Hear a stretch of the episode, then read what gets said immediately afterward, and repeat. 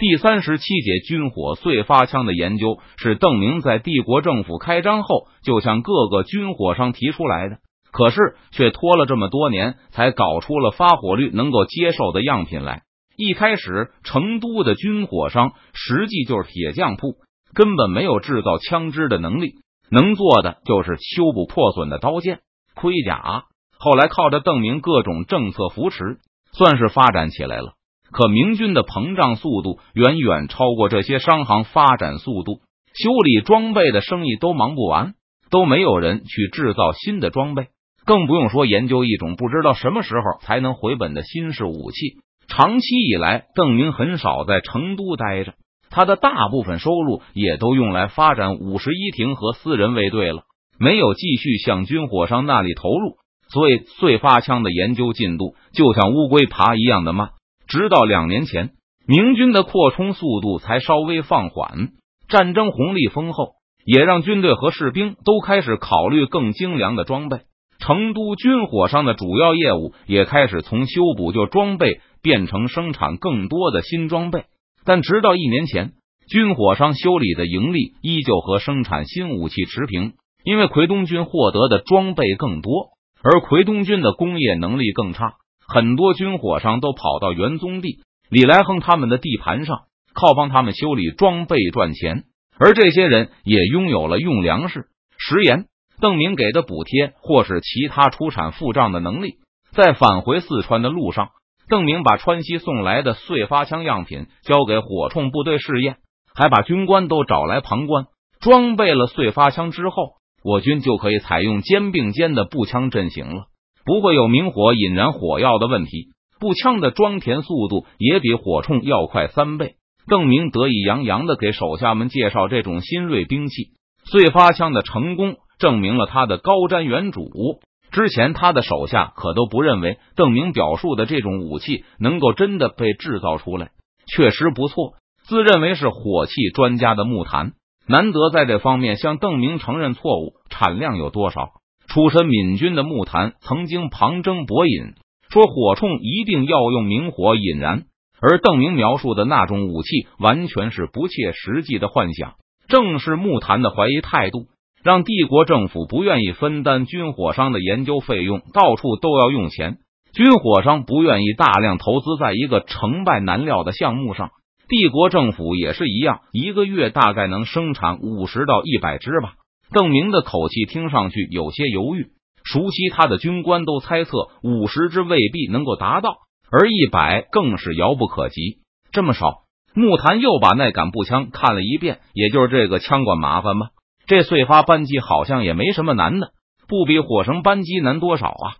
是啊，但实在是太贵了。邓明迟疑了一下，告诉大家为何碎发步枪产量如此之低。因为军火商给每杆碎发枪定下了八千元的定价，好贵！所有的军官都发出惊呼。当初张长庚卖给邓明的弩机才折算了几十两白银，大约相当三四千元的样子。而现在明军使用的火绳枪售价只有二百元，因为火绳枪基本都是从缅甸缴获的，然后交给军火行代售。很多所谓的破损就是枪托被碰了，要是裂了需要更换，都算特别严重的了。抢来的东西能有什么成本？而这个全部是成都自己造的，因为没有先例，所以还都用的特别好的老师傅，还有这几年研究人员的工钱呢，都要打进成本里。邓明解释道：“如果能大量生产，那售价就能大量下降。毕竟打进成本的研究花费都是一个固定值，只要产量大，那很快就能把价格拉低。不过邓明手里没有这么多钱，成都的财政一有盈余就大量投入教育，而邓明的私房钱更不会白白来帮帝国政府付账单。现在仗打完了，军队损失不大。”武器对清军也有很大的优势，要让帝国议会同意，在这种情况下再征一次特别税，购买大量的步枪恐怕很难。再说，也只有邓明知道，步枪会彻底淘汰弓箭、盔甲、大刀、长矛，在其他人看来，就是购买这种没有经过实战考验的武器，其他装备的花费也依旧不能省，所以碎发枪只能缓缓换装。而且要想用它取代弓箭，还有很长的路要走，需要靠实战让军官普遍认可它的威力。而现在只能建立一些实验性部队，这样换装当然会让步枪的售价居高不下。而且，这种为了满足邓明个人兴趣而开发出来的武器，因为无法大规模生产，那生产成本也降不下来，工艺改良也会进展缓慢。听到这种武器的昂贵价格后，很多军官都失去了兴趣。大部分人都不认为应该过早的用这种完全陌生的武器来全面替换为人所熟悉的弓弩，哪怕是鸟铳，看上去都要比步枪让人放心的多。更不用说还要花费这样惊人的军费。一共送来了二十杆样品，这是最后一杆。演示完毕，邓明把最后一杆碎发枪收了起来。本来这些样品，邓明都打算自己掏腰包买下。安乐斯的商行研究了那么久。要是邓明嫌贵不掏钱，那以后更不会有人愿意花费精力去按照他的要求研究新式武器了。不过剩下的十九杆，邓明都让安乐斯送去江南近身那里。要是他们肯买的话，邓明就不用掏太多私房钱了。毕竟这东西有个火铳的名头，而在江南近身的心目中，火器就意味着厉害，不然清廷也不会禁止露营拥有火器。当初邓明没想到。碎发步枪会这么贵，所以就对安乐斯随口说道：“需要二百支来装备他的实验部队，以后每月可能还有一百支步枪。”但现在邓明已经打退堂鼓了，他觉得有五十支让军官先认可这种武器就好，还要求安乐斯把月产量降下来。邓明只保证每月二十支的采购量，多余的安乐斯需要自己拿到市场上去出售。安乐斯称他的武器已经过了武昌。正在向下游运来，一旦运到，邓明就可以开始组建实验部队了。邓明叹道：“一百三十支枪就是百万呢，这得卖多少翡翠才能赚出来呀？”抵达湖州后，安乐斯受到了庄家的热情接待。明史案已经困扰了庄家好几年了。吴之荣查记所的诉告就像是一把悬在庄家头上的利剑，随时都可能掉下来杀人。而为了自救，庄家已经不知道给县府省里送去多少银子了，但始终无法把这威胁彻底解除。能做到的只是让剑暂时不会落下来。而最近风向变得对庄家更加不利。两年来一直为庄家遮风挡雨的浙江学政、江南提督都突然拒绝见庄家的使者，尤其是梁化凤，之前多次满不在乎的对庄家说：“这种小事，他一句话就能摆平。”甚至不要庄家的银子，只要在书里替他梁化凤多涂抹两笔就行。但现在连附庸风雅的梁化凤都对庄家避之不及，那显然说明形势非常严峻了。一开始，庄家也以为安乐斯是代表邓明来帮他疏通的。等听明白安乐斯的来意后，家主庄允成就犹豫不决，不知该如何是好。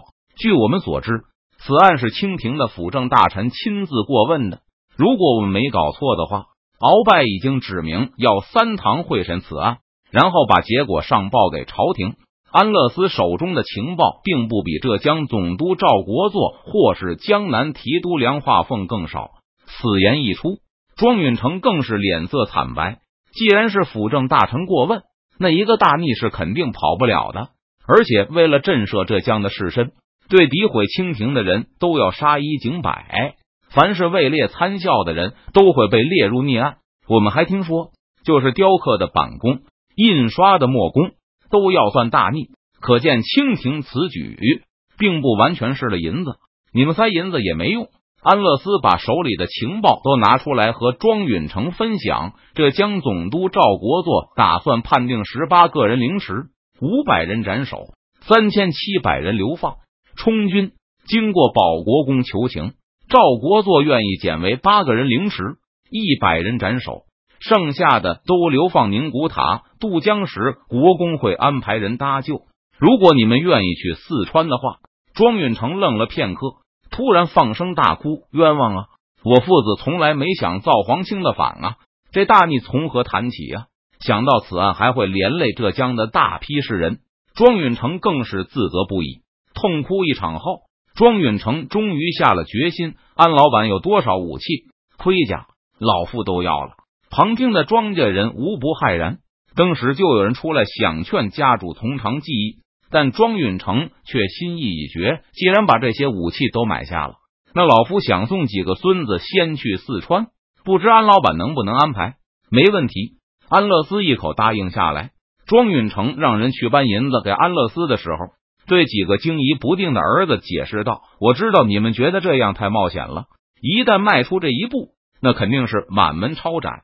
不过以我观之。”这位安老板说的不像假话，跟我们打听的情况相似，左右都是活不成，那还不如轰轰烈烈一把。而且保国公好像是要搅和的浙江鸡犬不宁，老夫就豁出这条命，让保国公心满意足。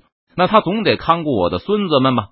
如果不是庄丁实在没有战斗力，而且时间来不及，庄允成都琢磨着要突袭湖州，闹个天翻地覆。接受了安乐斯的武器后。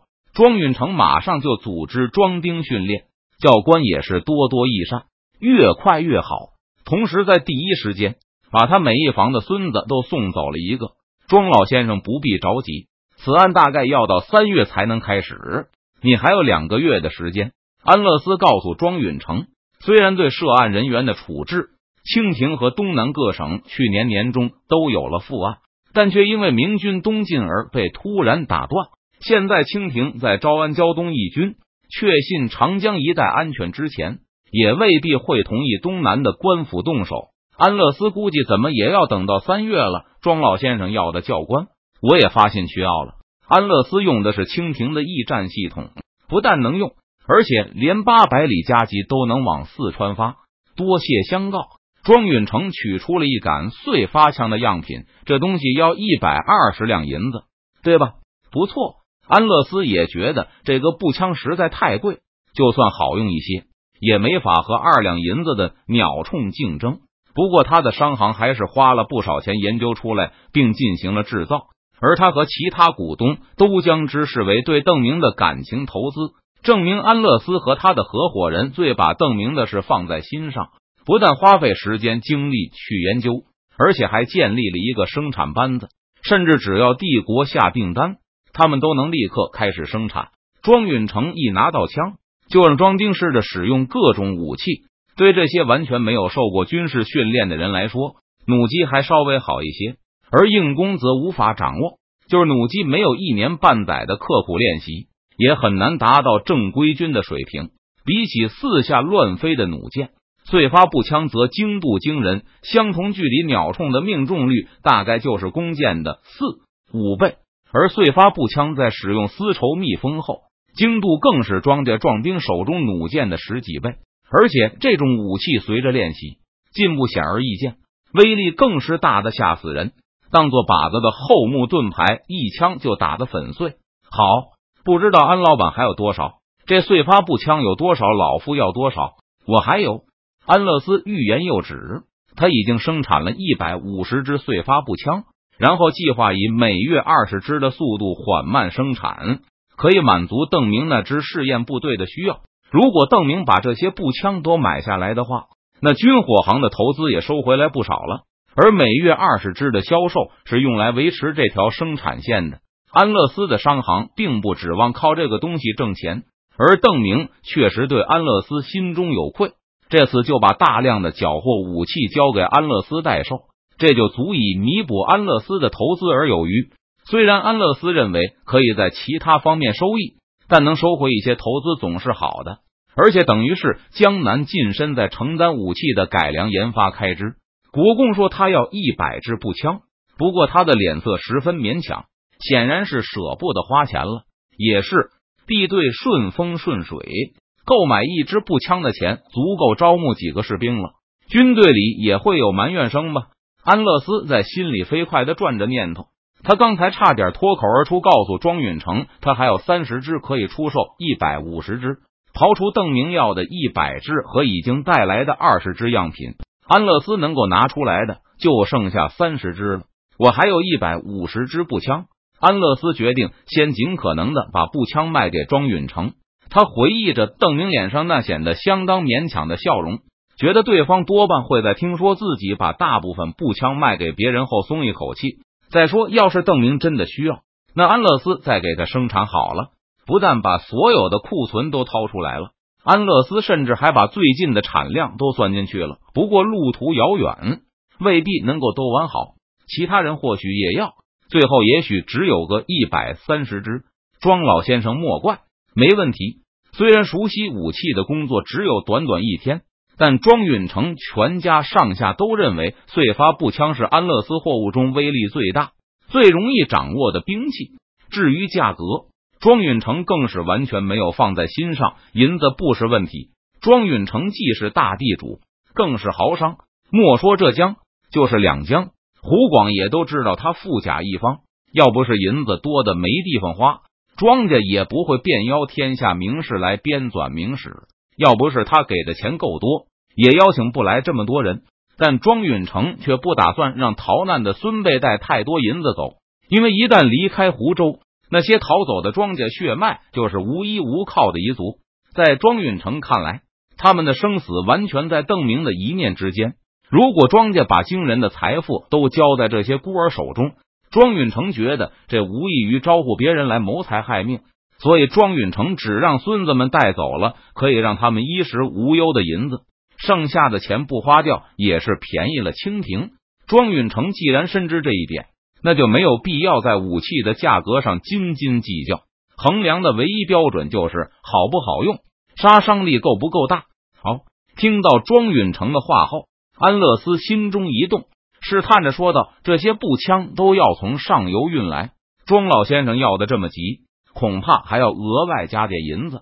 要不您别要步枪了，多买些弓弩吧。”不，老夫就要步枪，银子不是问题。